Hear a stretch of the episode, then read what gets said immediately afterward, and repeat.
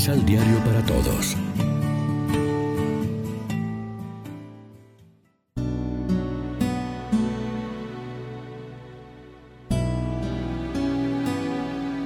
Primera lectura. Si tienen el corazón amargado por rivalidades, dejen de presumir. De la carta del apóstol Santiago.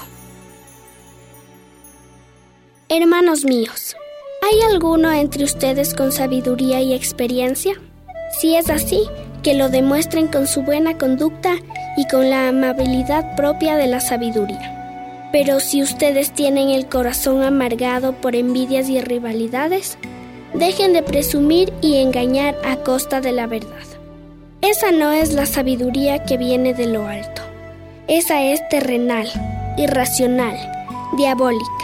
Pues donde hay envidias y rivalidades, ahí hay desorden y toda clase de obras malas. Pero los que tienen la sabiduría que viene de Dios son puros ante todo. Además son amantes de la paz, comprensivos, dóciles están llenos de misericordia y buenos frutos. Son imparciales y sinceros. Los pacíficos siembran paz y cosechan frutos de justicia. Palabra de Dios.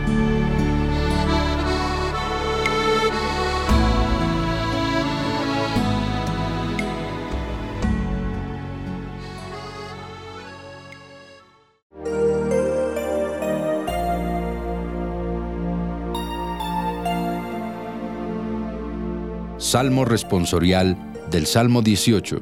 La voluntad de Dios es santa. La, voluntad de Dios es santa.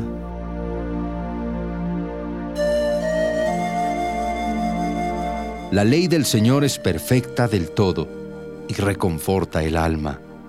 Inmutables son las palabras del Señor y hacen sabio al sencillo. La voluntad de Dios es santa. En los mandamientos de Dios hay rectitud y alegría para el corazón. Son luz los preceptos del Señor para alumbrar el camino. La voluntad de Dios es santa. La voluntad de Dios es santa y para siempre estable. Los mandamientos del Señor son verdaderos y enteramente justos. La voluntad de Dios es santa más deseables que el oro y las piedras preciosas, las normas del Señor, y más dulces que la miel de un panal que gotea. La voluntad de Dios es santa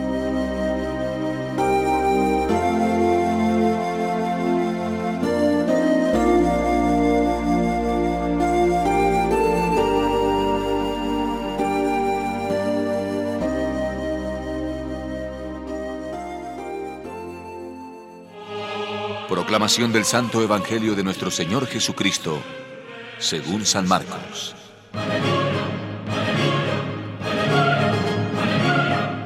Cuando llegaron donde los discípulos, los vieron rodeados de muchísima gente, y en especial de unos maestros de la ley que discutían con ellos. Al ver a Jesús, la gente quedó sorprendida y corrieron a saludarlo. Él les preguntó, ¿Qué estaban discutiendo con ellos? Uno del gentío le respondió. Maestro, te he traído a mi hijo que tiene un espíritu mudo, que en cualquier momento se apodera de él y lo tira al suelo. Y el niño echa espuma por la boca, rechina los dientes y se queda rígido. Les pedí a tus discípulos que echaran este espíritu, pero no pudieron. Él les respondió. ¡Qué generación tan incrédula! ¿Hasta cuándo tendré que estar con ustedes? ¿Hasta cuándo tendré que soportarlos? Tráiganme al muchacho. Y se lo trajeron. Apenas vio a Jesús, el espíritu sacudió violentamente al muchacho que, cayendo al suelo, se revolcaba echando espuma por la boca. Entonces Jesús preguntó al Padre, ¿Cuánto tiempo hace que le pasa esto? Y él le contestó.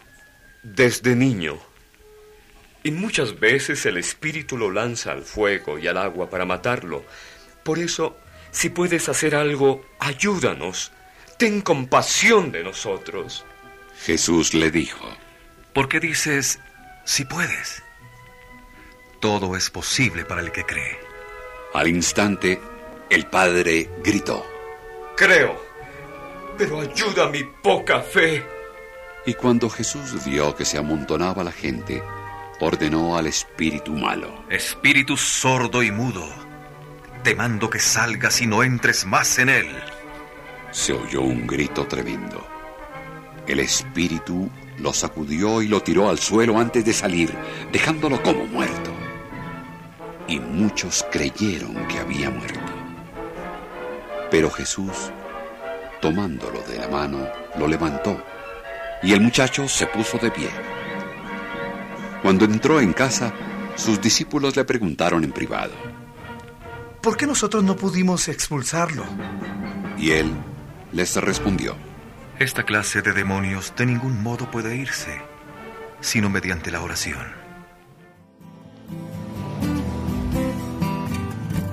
Lección Divina Amigos y amigas, ¿qué tal? Hoy es lunes 24 de febrero y a esta hora, como siempre, nos alimentamos con el pan de la palabra.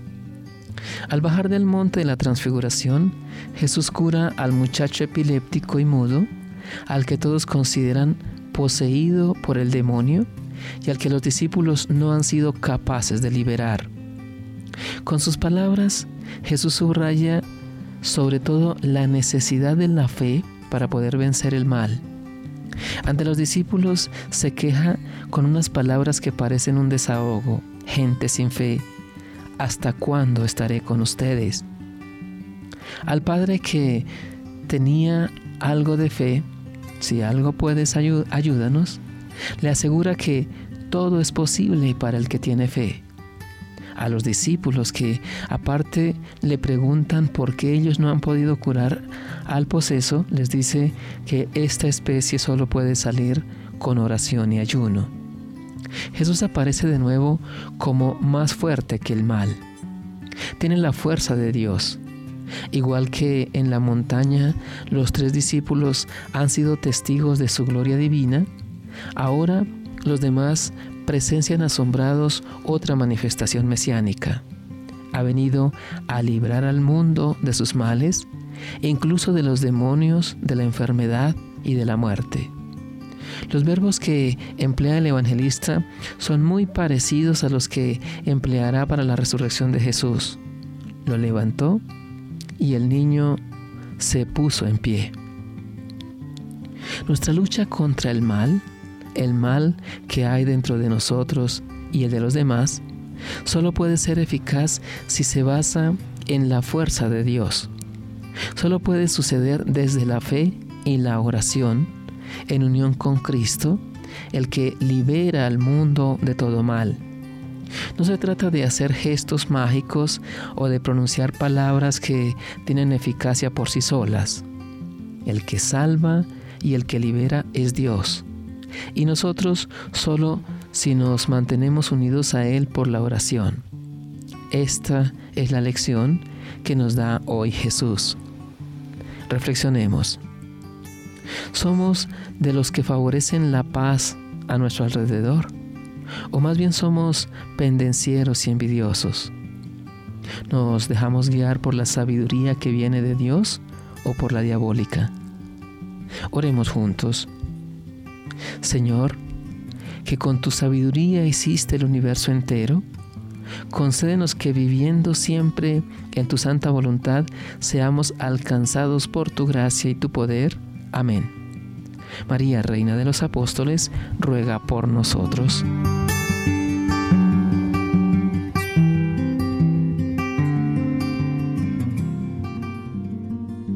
Complementa los ocho pasos de la Alexio Divina adquiriendo el emisal Pan de la Palabra en Librería San Pablo o distribuidores. Más información www.sanpablo.co Pan de la Palabra. Vive la reflexión.